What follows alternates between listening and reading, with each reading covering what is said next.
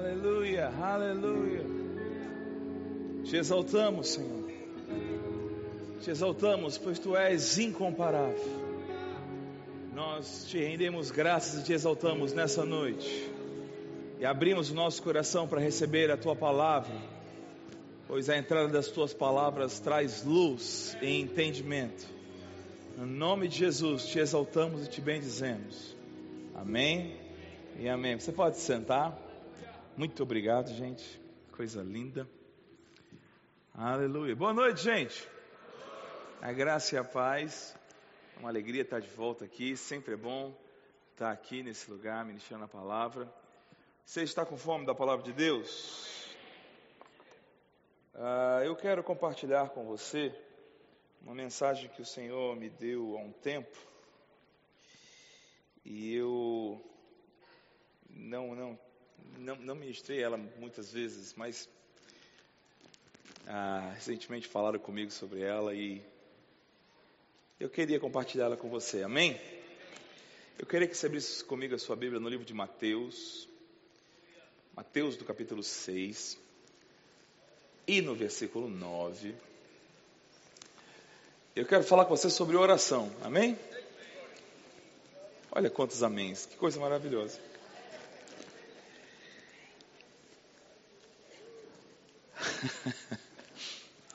Ficou feliz a gente falar de oração?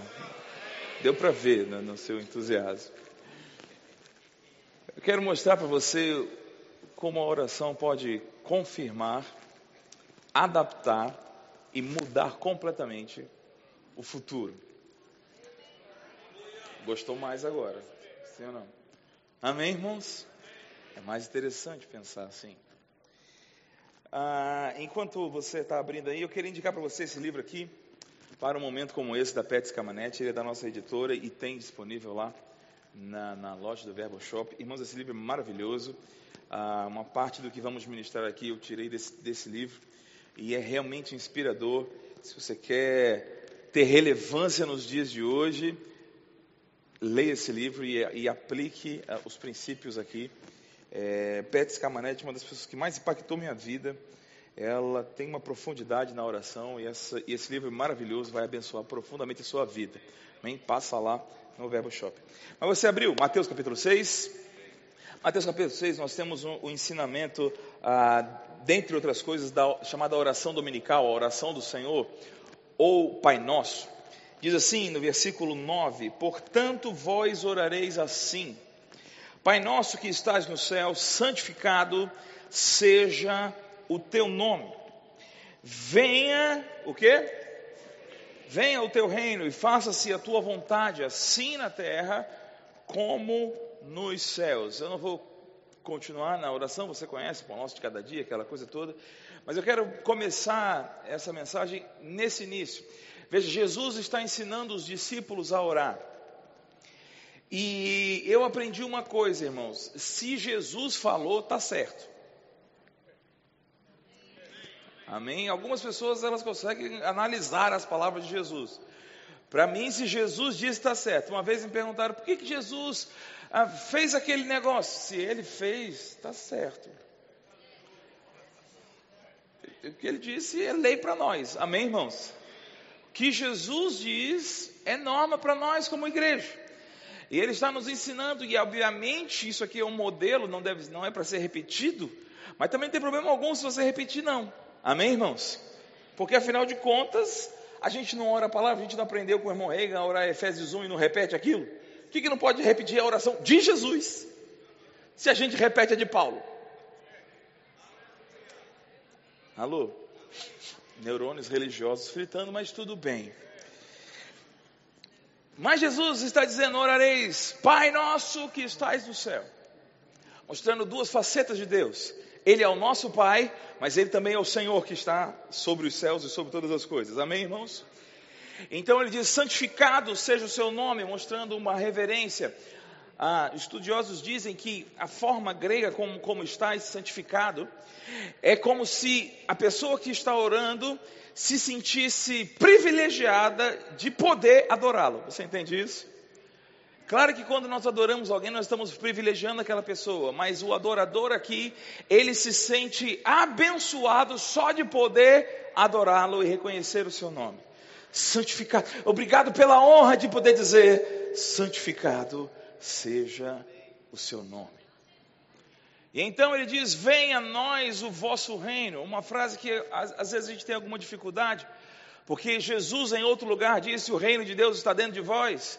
Né? Nós aprendemos que o reino de Deus é justiça, paz e alegria, mas nesse ponto aqui, Jesus não está falando do reino que vivemos pela fé no nosso interior, mas ele está falando do reino vindouro que ele viria estabelecer. Amém, irmãos? E que vai chegar e nós devemos clamar por esse reino. É bem verdade que os que creem participam hoje dos poderes do mundo que há de vir. Amém, irmãos? Pela fé, os poderes do reino vindouro já operam na sua vida. Você está feliz por isso? Mas ainda assim devemos anelar e desejar e, e colocar Maranata, hora vem Senhor Jesus em nossas orações. E então ele diz a frase que eu quero pensar com você. Ele diz: Seja feita a sua vontade, assim na terra, como o quê? Como ela é feita nos céus. Interessante pensar isso. Seja feita a sua vontade na terra, como ela é feita nos céus. Veja, Jesus está nos mandando orar assim. Amém, irmãos?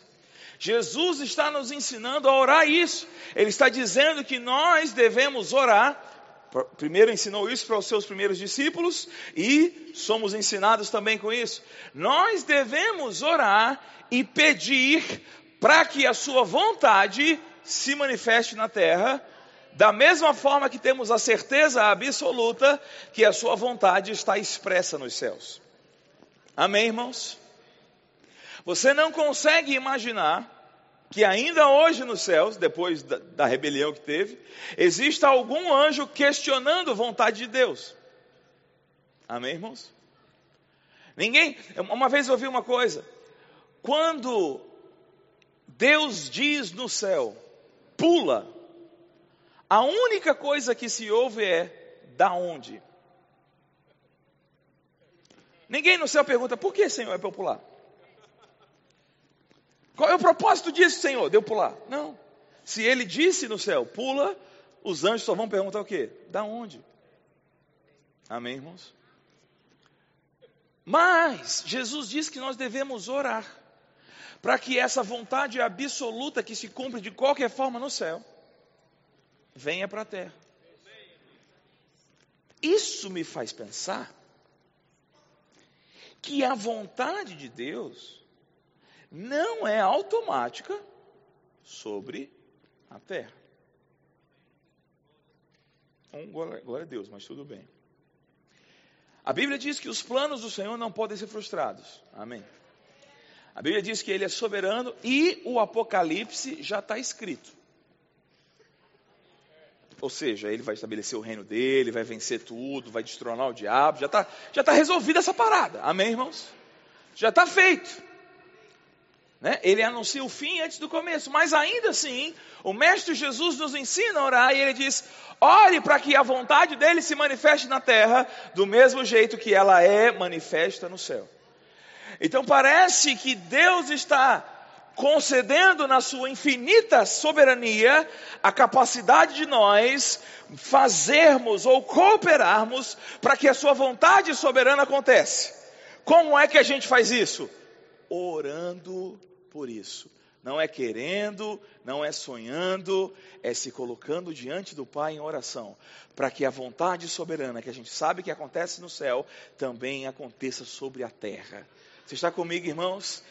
Deus ele decidiu nos dar esse poder. E quando usamos isso, não estamos violando a soberania de Deus, estamos concordando com ela, porque foi Ele que nos deu esse poder. Amém, irmãos? Ele que nos deu isso. Ele diz: ore para que a vontade dele se manifeste na terra, assim como ela é manifesta nos céus. Amém? Você está comigo, irmãos? Agora eu queria que você fosse comigo para o livro de Isaías. E eu preciso que você preste muita atenção comigo agora. Isaías capítulo 44 e versículo 28. O profeta Isaías ele está profetizando séculos antes do cativeiro babilônico para a tribo de Judá. E ele está dizendo que esse cativeiro babilônico vai acontecer. Amém, irmãos? Mas na profecia que diz que o cativeiro vai acontecer, ele já começa a profetizar que o cativeiro vai acabar. Amém, irmãos? Isso séculos antes do povo ser levado cativo para a Babilônia. E durante a parte boa da profecia, que é Deus acabando com o cativeiro, Deus começa a falar de um personagem, no versículo 28. Que digo de quem? Ciro, fala alto aí, Ciro. Ciro. Deixa eu te dizer uma coisa: esse Ciro aqui não é um servo de Deus, não é um homem que guarda aliança, ele vai ser um rei medo-persa que vai nascer séculos depois de Isaías. Você está comigo, irmãos? Mostrando como a profecia é algo real. Isaías chama ele pelo nome, séculos antes dele existir. Amém, irmãos? Que digo de Ciro? Ele é o meu pastor e cumprirá tudo o que me apraz. Que digo também de Jerusalém: ela será edificada e do templo será fundado. Preste atenção nisso aqui. Isaías está em Jerusalém, de frente para o templo, profetizando: Jerusalém será destruída, o templo será destruído. Você está comigo, irmãos? Mas aí na mesma profecia ele diz: Mas Ciro vai se levantar, ou eu vou levantar Ciro, e Jerusalém será fundada novamente, e o templo será novamente fundado. Amém, irmãos? Você está comigo? Séculos passaram e veio Nabucodonosor e invadiu Jerusalém e devastou Jerusalém e derrubou o templo. Você está comigo? Amém, irmãos? E depois de um tempo que a gente vai ver daqui a pouco quanto foi, o Senhor levanta o ministério de três homens: Zorobabel, Esdras e Neemias. E eles vão ser os homens que vão reedificar Jerusalém e o templo. Mas olha como começa o livro de Esdras. Vai comigo lá. Esdras, capítulo 1.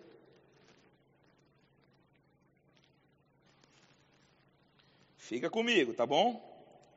Vai dar certo essa, essa viagem que a gente vai fazer aqui. Esdras, capítulo 1, versículo 1. Você achou?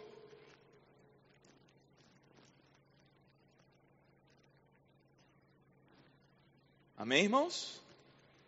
Olha só. No primeiro ano de Está achando extras ainda, né?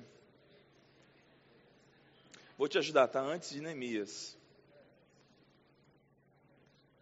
Ajudou? Achou? Achou? É Depois de Segunda Crônicas, ficou bom agora? Tá fácil? é antes de Salmo, gente, pelo amor de Deus. E depois do Pentateuco que são os cinco primeiros livros da Bíblia.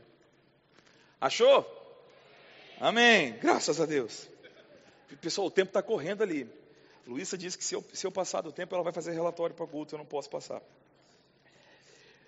Êxodo capítulo 1, versículo 1. No primeiro ano de Ciro, rei da Pérsia, veja que ele não é rei da Babilônia, daqui a pouco a gente vai explicar isso aqui. Amém, pessoal?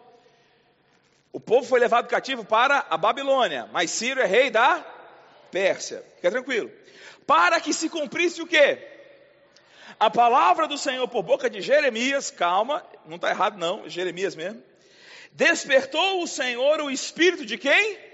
Ciro, rei da Pérsia, o qual fez passar pregão por todo o seu reino, como também por escrito, dizendo: Assim diz Ciro, o rei da Pérsia. Gente, esse homem aqui não é da tribo de Israel. Ele não é um judeu, ele não guarda aliança, mas Deus, Ele é quem estabelece os reis, amém, irmãos? Ele é quem muda os tempos e as estações. Rei da Pérsia, o Senhor Deus dos céus, me deu todos os reinos da terra e me encarregou de edificar uma casa em Jerusalém de Judá. Ciro não sabia de nada da história. Deus falou para ele. Deus falou para Ciro: Deus, sei lá como, apareceu para Ciro e disse: Você vai edificar uma casa para mim em Jerusalém. Você está comigo? Agora, você viu que ele falou de Jeremias aqui, não de Isaías? Antes de você ir para Jeremias comigo, vá comigo para Daniel capítulo 1.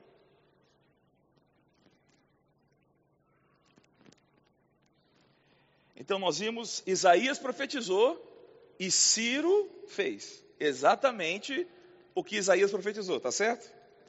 Mas olha Daniel capítulo 1, por favor. Você sabe que Daniel, ele foi um dos jovens levados cativos para a Babilônia. Amém, irmãos?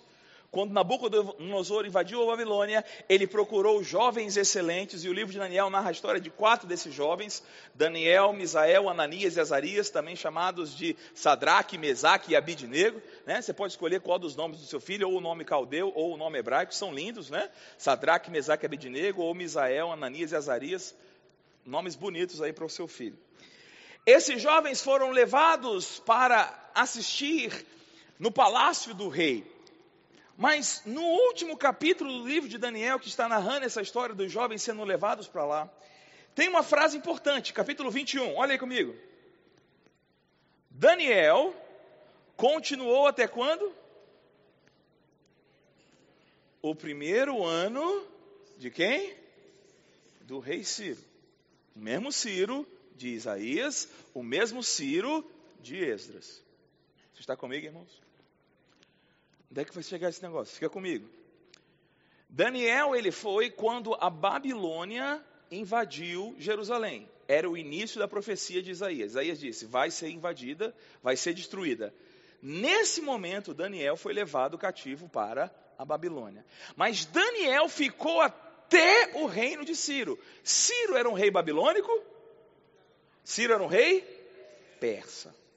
Mas no capítulo 5 de Daniel, o neto de Nabucodonosor, ele pega os utensílios da casa de Deus e ele começa a fazer orgias com os utensílios do templo de Deus. E de repente aparece na parede uma mão escrevendo Mene Mene Tekel Parsim. E o povo fica apavorado com aquilo e chamam Daniel. E Daniel disse que o que estava escrito lá quer dizer, você foi pesado e, e foi contado errado ou fora, e o seu reino será dado aos medopersas. E Daniel profetiza um juízo para o neto de, de Nabucodonosor, que era Belsazar. E pouco tempo depois disso, a, a Medopérsia invade a Babilônia. Você está comigo, irmãos? E eles destroem a Babilônia e tomam a Babilônia. E o genro de, de Ciro passa a ser o governante da agora província da Babilônia. Gostou da aula de história? Por que, que isso é importante? Porque Daniel viu tudo isso. E no capítulo 9 de Daniel acontece uma coisa muito, muito, muito interessante. Daniel capítulo 9, versículo 1. Interessante, pelo menos para mim. E eu vou tentar fazer interessante para você. Veja, Isaías profetizou que Jerusalém seria destruída e que Ciro ia reerguê-la. Nós já vimos que o que Isaías profetizou se cumpriu, porque em Esdras, Ciro se levanta e diz: Vou reedificar Jerusalém. Amém, irmãos? Mas olha o que Daniel, ainda no cativeiro, faz. Versículo 1 de Daniel 9. No primeiro ano de Dario, aqui está filho de Assuero, mas na verdade ele é genro de Assuero, da linhagem dos Medos, o qual foi constituído rei sobre o reino dos caldeus, caldeus são os babilônicos. No primeiro ano do seu reinado, eu, Daniel, entendi pelos livros que o número de anos de que falara o Senhor ao profeta Jeremias, que havia de durar as assolações de Jerusalém, era de o quê? 70. Segura Daniel aí, segura Daniel aí e vá comigo, por favor, para Jeremias 9. Eu sei que você conhece esse texto. Jeremias 29, aliás, não Jeremias 9, Jeremias 29, 10. Você achou Jeremias 29, 10? Eu vou ler, você conhece o texto, eu vou ler para você, ó, versículo 10. Assim diz o Senhor: logo que se cumprirem para a Babilônia 70 anos. Jeremias, profe... Eh, Isaías profetizou séculos antes disso acontecer. Jeremias está profetizando na época que Nabucodonosor invade a Babilônia. Amém, irmãos? Por isso que ele é o profeta chorão, porque ele viu a desolação de Jerusalém. Amém? E por isso que ele lamenta muito, por isso que ele chora muito. Mas o Senhor dá uma palavra para ele. Assim diz o Senhor: logo que se cumprirem para a Babilônia setenta anos, eu atentarei para vós outros e cumprirei para convosco a minha boa palavra. Que boa palavra? A que ele disse para Isaías tornando a trazer-vos para esse lugar. Mas calma, Deus está dizendo que vai fazer. Mas olha aqui, versículo 11: Eu é que sei que pensamentos têm a vosso respeito, diz o Senhor, pensamentos de paz e não de mal, para vos dar o fim que desejais. Então, vocês vão fazer o quê? Me invocareis, passareis a orar a mim, e eu vou fazer o quê? Eu vou ouvir vocês. Buscar-me-eis e me achareis, quando me buscardes de todo o vosso coração. Serei achado de vós, diz o Senhor, e farei mudar a vossa sorte. Ah, meu Deus do céu. Congregar-vos-ei de todas as nações e de todos os lugares para onde vos lancei, diz o Senhor, e tornarei a trazer-vos ao lugar de onde vos mandei para exílio. Volta para Daniel, volta para Daniel. Aí Daniel está lendo o que? Jeremias. Aí Daniel leu Jeremias e fala 70 anos. Daniel estava no primeiro ano, e Daniel foi até quando? foi até Dario. Aí ele começou a contar, ué, eu cheguei aqui tal ano, aí eu vi esse rei, eu vi aquele outro rei, eu vi Belsazar, eu mesmo profetizei a Babilônia, a, a chegou a Medopés, ele contou, tinha quanto tempo? Tinha 70 anos. Aí Daniel leu o livro, falou 70 anos, o que, que ele fez? Versículo 3. Oh, aleluia. O Senhor tinha dito para Jeremias: quando cumprir 70 anos, eu vou trazer vocês de novo. Mas quando eu vou trazer? Quando vocês se prostrarem, orarem e me buscarem. Oh, aleluia. Aí Daniel leu Jeremias. Quando der 70, o povo vai buscar o Senhor. O que, que Daniel fez? Daniel se ajoelhou, irmão. Oh, aleluia. Daniel voltou o rosto para Deus, para buscar com oração súplicas, com jejum, pano de saco e cinza. Orei ao Senhor, meu Deus, oh aleluia. Confessei e disse: Ah, Senhor Deus, grande e temível, que guardas as alianças e a misericórdia para com os que te amam e guardam os teus mandamentos. Daniel está cumprindo a profecia de Jeremias. Mas Deus já havia dito através de Isaías: Ciro vai edificar Jerusalém.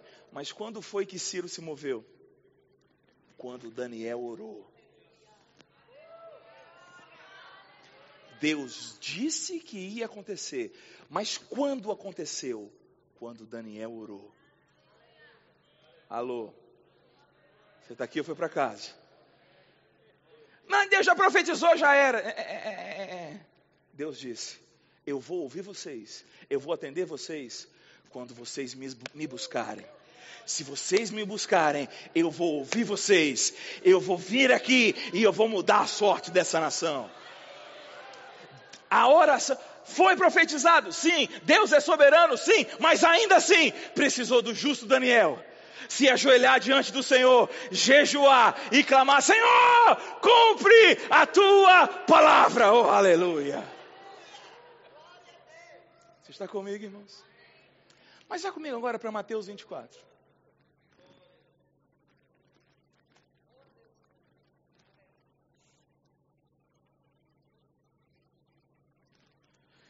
Mateus 24 é o sermão escatológico ou o sermão profético do Senhor Jesus. Jesus vai falar dos eventos do fim. Se você já fez escatologia no Remo, você sabe que a maioria dos professores pegam esse sermão do capítulo 24 e leem juntamente com o Apocalipse, porque são textos paralelos. Você está comigo, irmãos? Tudo que acontece em Apocalipse, Jesus anuncia aqui. Mas, dentre as coisas que Jesus anuncia, ele anuncia uma severa perseguição ao povo de Jerusalém. E essa severa perseguição ao povo de Jerusalém vai ser dirigida por um personagem que você já ouviu bastante falar, que é o Anticristo. Amém, irmãos? E Jesus começa a falar sobre isso no versículo 15. Amém? Mateus 24, 15. Quando, pois, virdes o abominável da desolação, de que falou o profeta Daniel no lugar santo, quem lê entenda. O que é isso aqui? Quando o anticristo invadir o templo e assolar o templo, Amém, irmãos? Isso vai acontecer na tribulação. Preste atenção no versículo 16. Então, os que estiverem na Judéia, façam o quê? Façam o quê? Fujam para os montes. Não é hora de crer para livramento, é hora de fugir. O livramento vai ser a fuga. Amém, irmãos? Fica tranquilo, a gente não vai estar aqui para ver isso. E, e você também não mora na Judéia. Mesmo que ficasse. 17. Quem estiver sobre o eirado, não desça a tirar de casa coisa alguma. Veja como vai ser assustadora essa perseguição. Quem estiver no campo, não volte atrás para buscar a sua capa. Ai das que estiverem grávidas e das que amamentarem naqueles dias. Agora, olha o versículo 20. Orai para que a vossa fuga não se dê no inverno nem no sábado.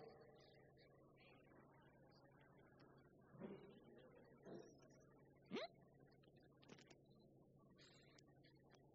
Como assim? Como assim não se dê no inverno nem no sábado? A gente vai fugir, não é para pegar nada que tiver na casa. Ai das que amamentarem, mas ó, ore. para que não seja no inverno nem no sábado. E por que, que é, eu estou falando isso aqui? Lembra que eu disse o que a oração faz? Ela confirma, ela adapta e ela muda o futuro. Amém, irmãos? A, de todos os eventos escatológicos, o mais registrado deles é a tribulação. Você está comigo?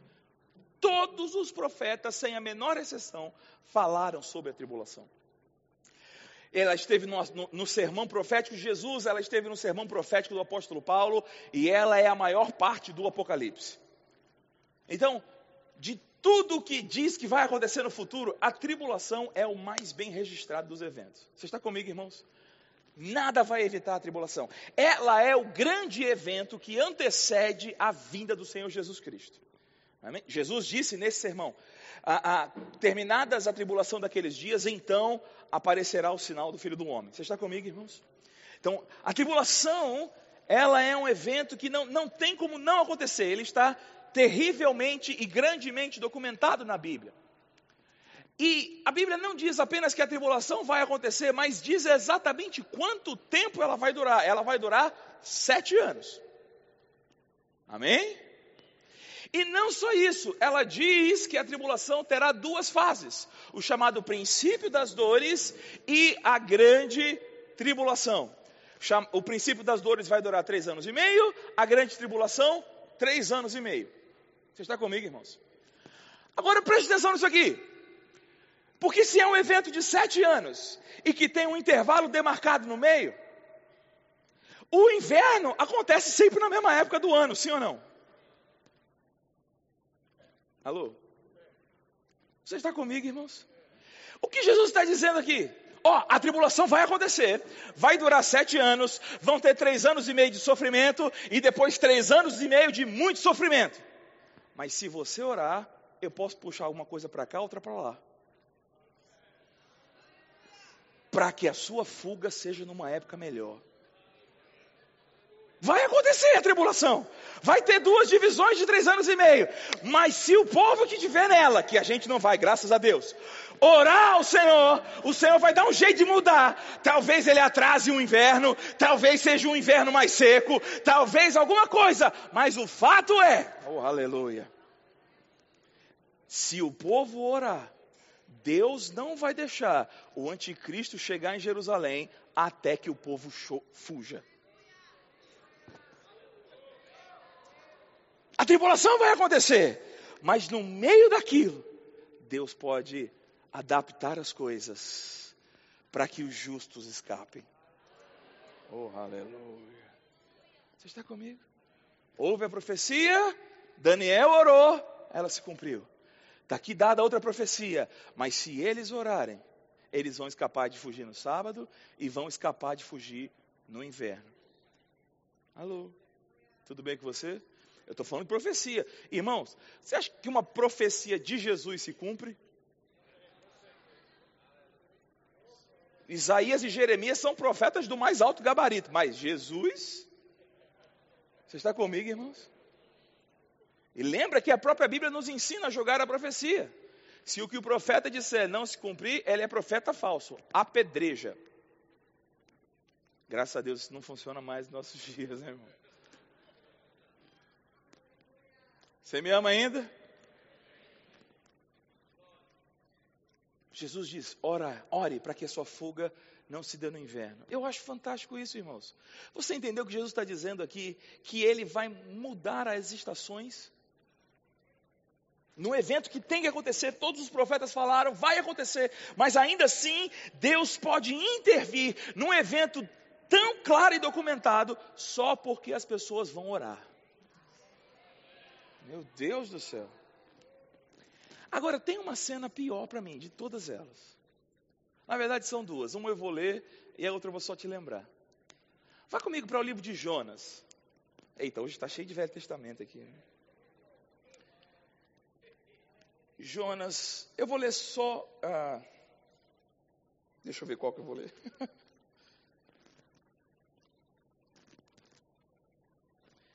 No capítulo 2, você tem a cena trágica de Jonas no ventre do peixe.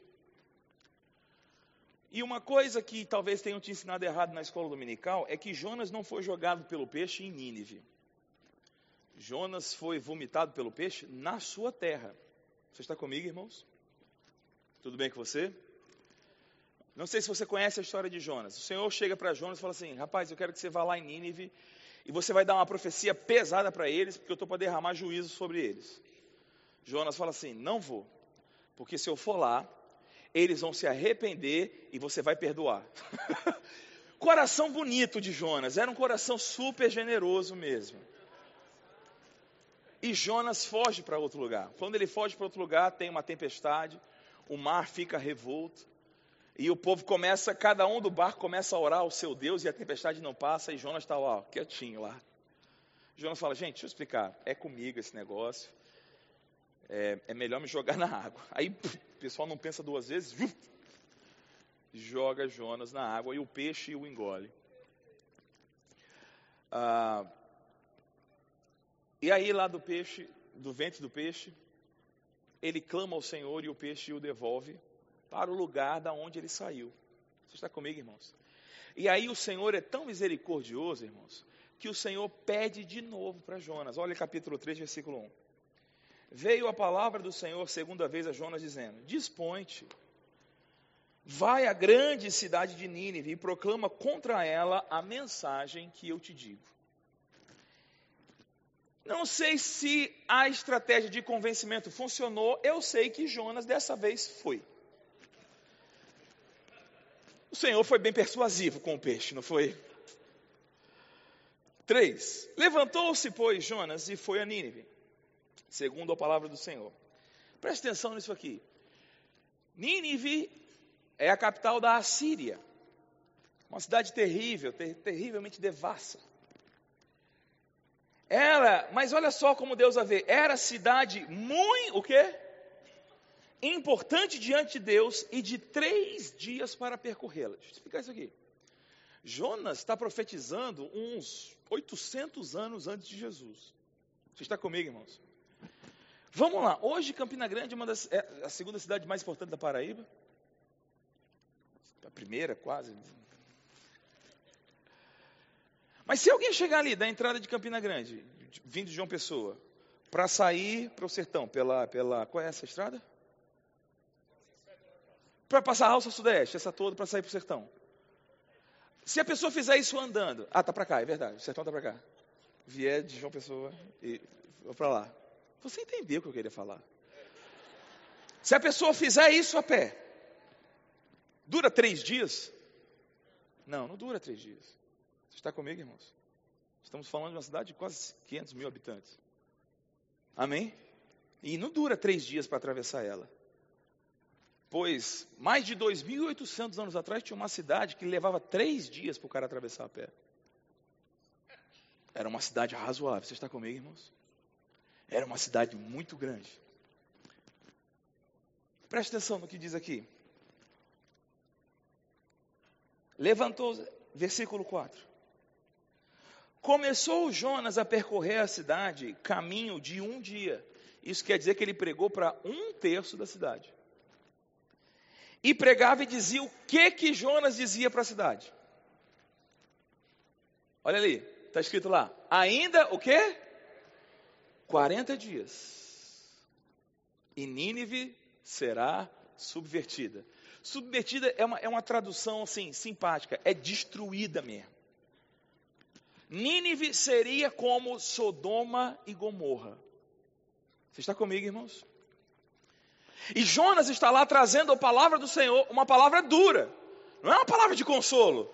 Não é uma palavra, vinde a mim, vós que estáis cansados e sobrecarregados, e eu vos aliviarei. É uma palavra seguinte, ó oh, pessoal, se prepara aí, vai dando tchau para a família, porque daqui 40 dias, acabou-se. Vocês têm 40 dias de vida. Vai, vai cair fogo do céu. Vai ser um, um tormento isso aqui. Agora, deixa eu te perguntar: quem mandou Jonas levar essa palavra? Quem mandou, gente? Deus mandou Jonas levar essa palavra, sim ou não? Sim. Então, o que Jonas está falando é uma profecia vinda de Deus. Sim ou não? Sim. Agora, olha para mim, versículo 5. Os ninivitas fizeram o quê? Creram em Deus e proclamaram um jejum e vestiram-se de panos de saco. Isso era um símbolo da auto-humilhação consigo mesmo. Eu estou tão infeliz comigo mesmo, eu estou tão indignado comigo mesmo, com a minha vergonha, com a minha imundícia, e eles colocavam pano de saco e começavam a jogar pó da terra na sua cabeça. E todos fizeram isso, desde o maior até o menor. Chegou esta notícia ao rei de Nínive. E ele se levantou do seu trono, tirou de si as vestes reais, cobriu-se de pano de saco e assentou-se sobre cinza e fez proclamar e divulgar em Nínive por mandato do rei os seus grandes, nem homens, nem animais, nem bois, nem ovelhas, provem coisa alguma, nem os levem ao pasto, nem bebam água, mas sejam cobertos de pano de saco, tanto os homens como os animais, e clamarão fortemente a Deus. Agora segure ele para cá. Não é o povo de Israel. Não é o povo que tem a lei, não é o povo que tem aliança, não é um povo que conhece o Deus de Abraão. Eles estão clamando a um Deus que eles nem conhecem. Deus nunca fez aliança com esse povo, mas estava vendo o pecado. Você está comigo, irmãos? Mas sejam cobertos de pano de saco, tanto os homens como os animais, e clamarão fortemente a Deus, e se converterão cada um do seu mau caminho e da violência que há em suas mãos. E aí, como ele não conhece Deus, ele não sabe como Deus funciona, ele diz: Quem sabe? Ah, meu Deus. Quem sabe ele se voltará e se arrependerá e se apartará do furor da sua ira, de sorte que não pereçamos. Ele não entende como Deus funciona, ele não fez o rema, ele não tinha os livros do Verbo Shop. Ele fala: gente, pelo amor de Deus, a gente vai ser destruído, a gente está andando errado, a gente está fazendo o que é errado. Porque a lei moral está cravada no coração do homem, ele não precisa de Bíblia para saber o que é certo e o que é errado. Deus colocou isso no coração de cada um. Eles sabem que estão andando nos maus caminhos, então eles se ajoelham e falam: Vamos clamar para esse Deus de Jonas. Vamos clamar para ele, quem sabe ele ouve. Agora, Jonas foi lá mandado por Deus. Deus disse: Fala que eles têm 40 dias. Você está comigo, irmãos? Mas o que eles fizeram? Eles se ajoelharam. Tinha uma profecia de Deus contra eles. Alô? Será que eu fui para casa? Mas eles se ajoelharam, oraram e clamaram ao Senhor que eles nem conheciam. O que aconteceu? Versículo 10. Viu Deus, oh aleluia. Viu Deus o que fizeram e como se converteram do seu mau caminho. E Deus se arrependeu do mal que tinha dito que lhes faria e não fez. Deus disse que ia fazer e Deus desistiu, meu Deus do céu. Alô? Ele disse: Eu sou o Senhor vosso Deus e não mudo. Mas quando eles oraram, oh, aleluia. Mas quando eles se arrependeram, se ajoelharam, começaram a jejuar e a orar e clamar a um Deus que eles nem conheciam, Deus não aguentou, irmão. Deus não aguentou. Deus não aguentou, sabia? Deus disse: Não, não, não, não, não, não, para, para, para, para, para. Os anjos já estavam com as flechas, ó. Aqui, bola de fogo, vai. Para, para tudo. Eles se arrependeram. Eles estão orando a mim. Eles estão clamando. Chega. Eu vou descer lá. Eu vou abençoá-los. Oh, aleluia. Você está comigo? Uma outra história interessante. Isaías também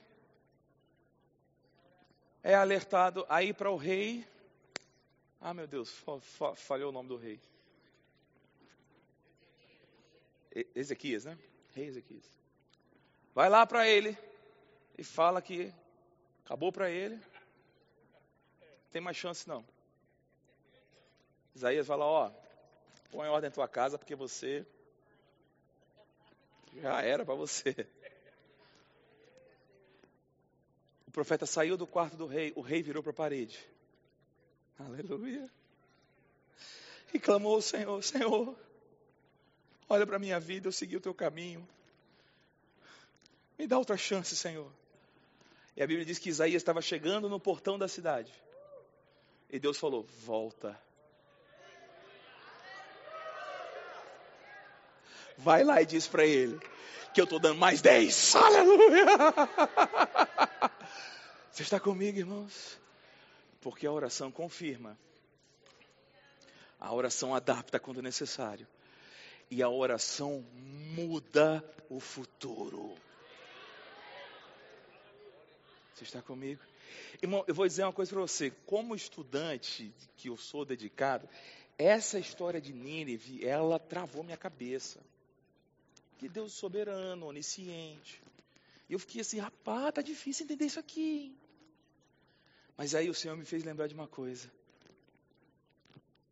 A misericórdia triunfa sobre o juízo.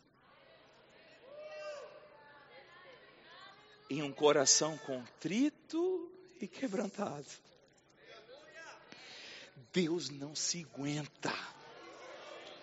Aleluia. Deus não aguenta, irmão. Ele, ele, por favor, entenda isso. Entenda que é a minha humanização de Deus. Deus pode até aborrecido. Não, não vou, não vou, não vou, não vou ouvir. Não aguento. Eu não aguento. Ele está arrependido. A Bíblia diz que Acabe foi o pior dos reis, fez tudo de errado. Pois bem, no, perto da sua morte, ele clamou ao Senhor. E o Senhor disse: Ah, ele clamou a mim, não vou derramar o juízo sobre ele. Você está comigo, irmãos? E ele mesmo diz: Clama a mim e responder-te. Aleluia. Aleluia.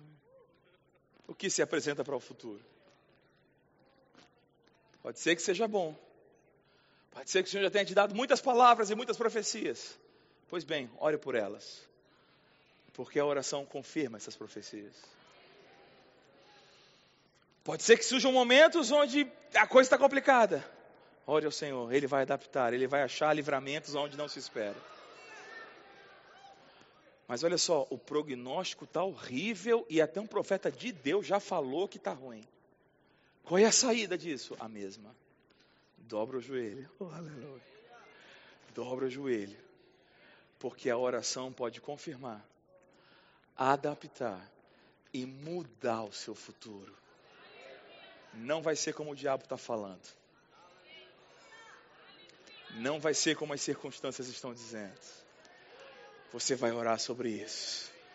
E ele vai ouvir a sua voz e ele vai estender a sua grandiosa mão a sua destra de poder, cheia de delícias, serão derramadas sobre a sua cabeça.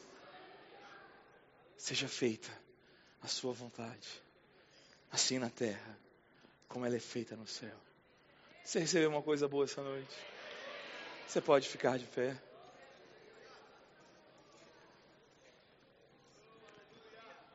O que é que você precisa orar hoje? Que é que você precisa confirmar, adaptar ou alterar do futuro? O Senhor nos deu a máquina do tempo. Pelo menos para o futuro. A máquina do futuro, a máquina do tempo é a oração. Abra seu coração agora. E ore.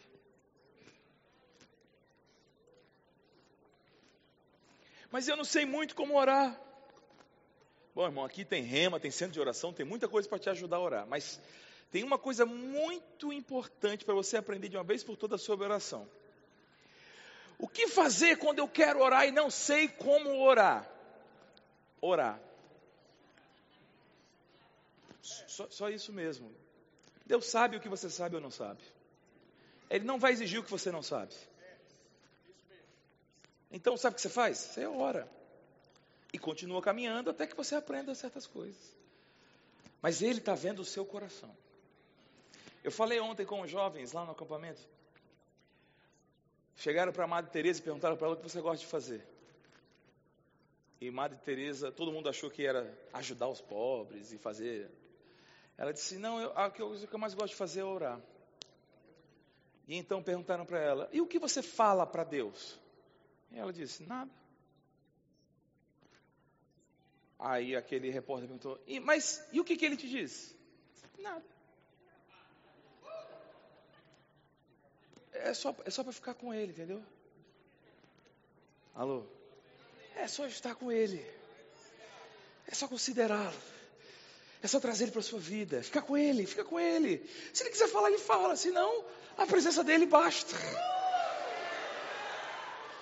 Você está comigo, irmãos? E se você precisar de uma mudança no futuro, fala para ele.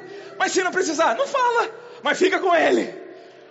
Qual é a coisa mais importante sobre orar? Orar! E a ele e ficar com ele. Então hoje você vai fazer o quê? Você vai orar. Feche seus olhos. Por que, que fecha o olho para olhar? Para concentração. e ora, ora ele, ora ele. Exalta ele. Adora Ele.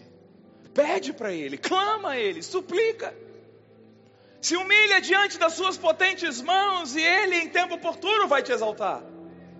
Lança sobre Ele toda a vossa ansiedade, porque Ele tem cuidado de vós, Ele sabe do que você necessita.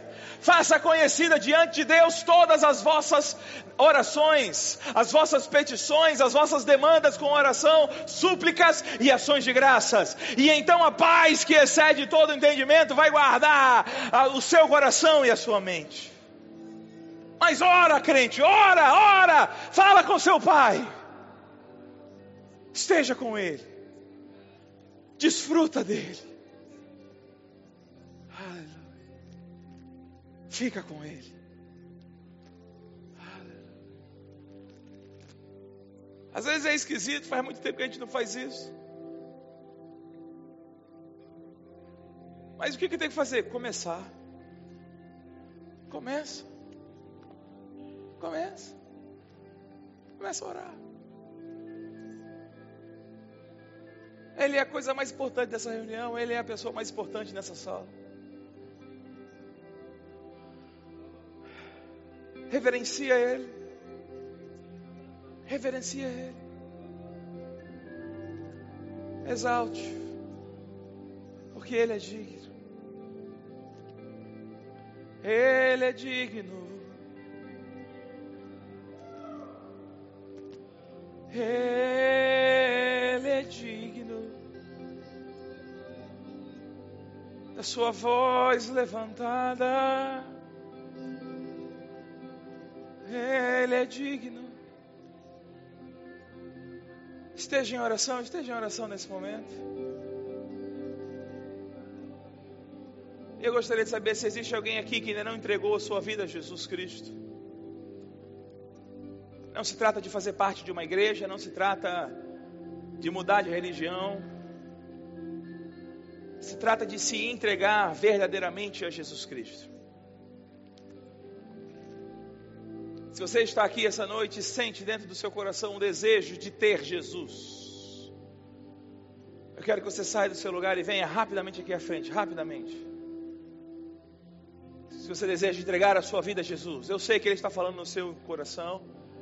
Igreja, aproveita que você está orando e já ora por esses agora, em nome de Jesus. Pode ser que seja o momento de mudar alguns futuros aqui. Pessoas que estavam destinadas ao inferno agora podem ser livres. Então vamos orar por isso, vamos orar por isso. Aleluia. Se você está aqui essa noite essa palavra entrou no seu coração e o Espírito Santo, algo dentro de você, você não sabe o que é, está falando para você, você precisa mudar, você precisa de Jesus. Essa voz é o Espírito Santo de Deus, Ele é quem nos convence. Se você está aqui, vem aqui à frente agora, vem aqui em nome de Jesus. Saia do seu lugar e vem aqui em nome de Jesus. Aleluia, aleluia. Se você está afastado dos caminhos do Senhor, andando numa vida devassa, perdida, longe da comunhão dos santos. Hoje também é o seu dia de arrependimento. Venha aqui também, saia também do seu lugar e venha. Venha em nome de Jesus. Irmão, eu, eu, eu gosto de fazer isso. Eu sei que às vezes pode parecer constrangedor, irmãos, mas é melhor um constrangimento que salva do que um conforto que não muda a vida de ninguém. Olhe para quem está do seu lado, talvez você não conheça essa pessoa, tem uma multidão aqui oferece Jesus, pergunta se ela conhece Jesus, se ela já é membro da igreja, talvez se você não conheça. Fale, fale com quem está do seu lado aí, em nome de Jesus. Faça o trabalho de um evangelista, diz a palavra de Deus. Aleluia. Todo mundo salvo aqui? Glória a Deus. Aleluia. Bem, está aberto ainda. Mas se você está aqui é salvo e ainda não recebeu o batismo no Espírito Santo com a evidência bíblica de falar em outras línguas, venha rápido receber. Venha rápido receber o revestimento de poder, a capacitação do alto para cumprir o plano de Deus na sua vida. Venha, sai do seu lugar. Aleluia. Aleluia. Glória a Deus. Você não está feliz, não, irmão? Venha, está aberto para novo nascimento, está aberto para receber Jesus, está aberto para o batismo do Espírito Santo, está aberto para a reconciliação. Venha. Aleluia. Glória a Deus. Novo nascimento? Glória a Deus. Estende suas mãos para cá, irmão. Vamos orar por essa nova irmã aqui. Venha, venha.